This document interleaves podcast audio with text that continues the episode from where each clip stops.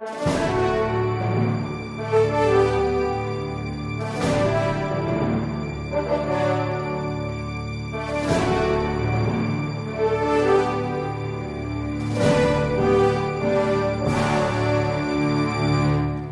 que é heresia? Nós vemos que essa palavra heresia, muitas vezes ela é usada de forma inadequada pelas pessoas. Não é? Basta a pessoa dizer algo de ridículo e todo mundo já diz, ah, isto é uma heresia. Mas a palavra técnica, heresia, significa outra coisa. Primeiro, etimologicamente falando, hairesis quer dizer escolha. Quer dizer o seguinte: eu tenho aqui uma série de verdades de fé.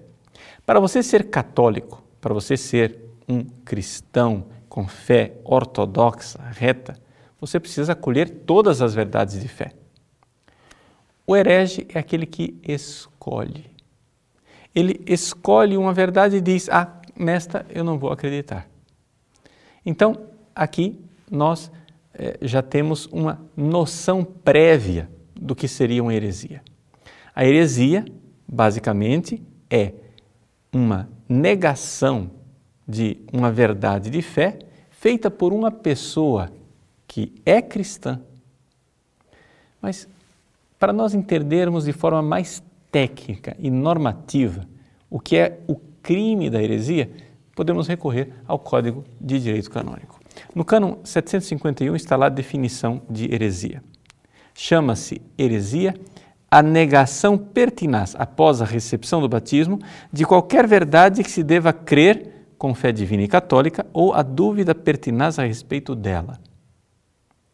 Bom, em primeiro lugar, vamos entender quem é o sujeito da heresia. Está dito aqui com muita clareza. Após a recepção do batismo. Então, para que você seja uma pessoa que comete o crime, o pecado da heresia, você precisa ser primeiro cristão. Um pagão não é um herege.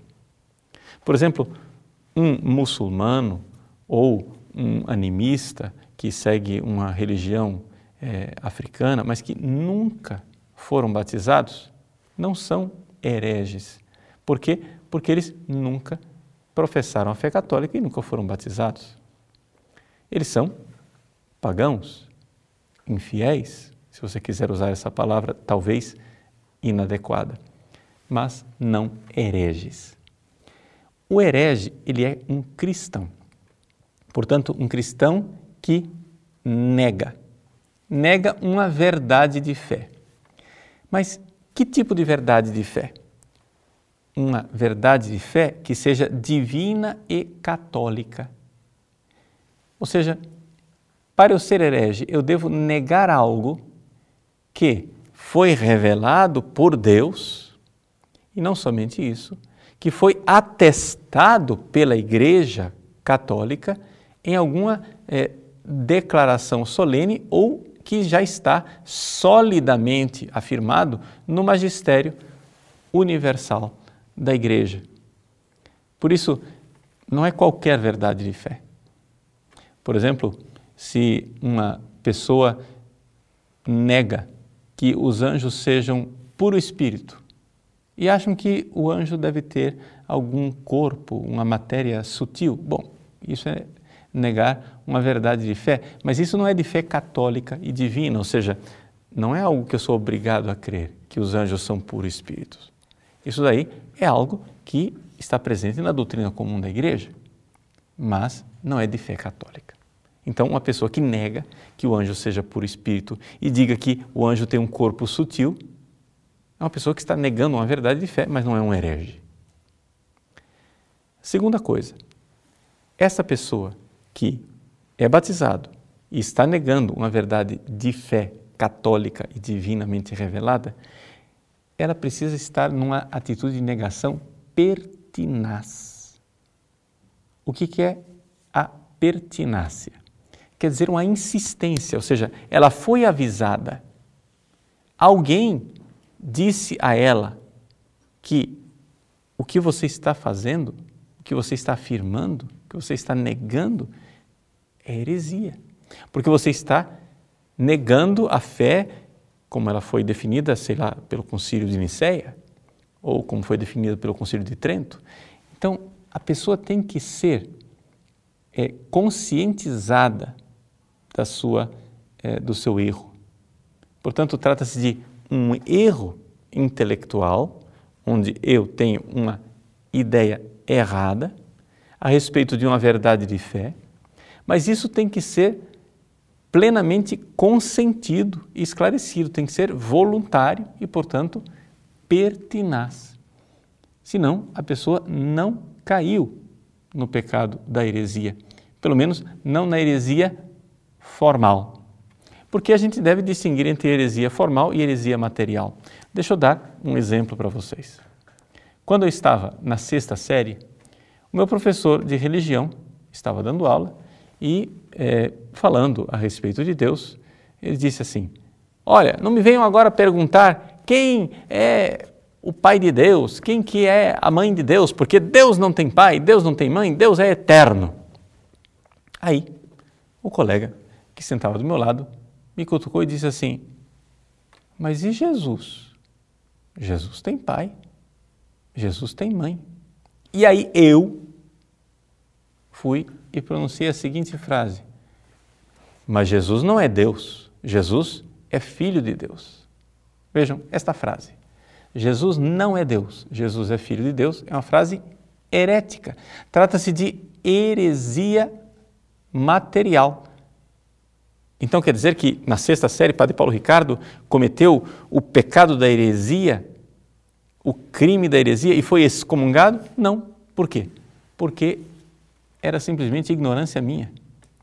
Ou seja, uma vez que eu descobri que a fé da igreja era que Jesus realmente é Deus, embora seja chamado de Filho de Deus, mas ele é Deus igual ao Pai em tudo.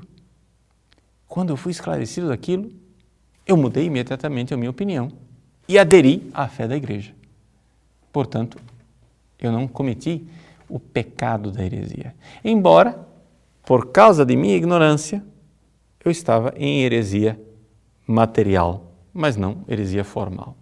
Portanto, os excomungados são somente aqueles que é, pertinazmente negam uma verdade de fé católica e que, sabendo que é, há uma, uma fé definida pela igreja, continuam dizendo: Eu não creio nisso, eu não aceito, eu não quero.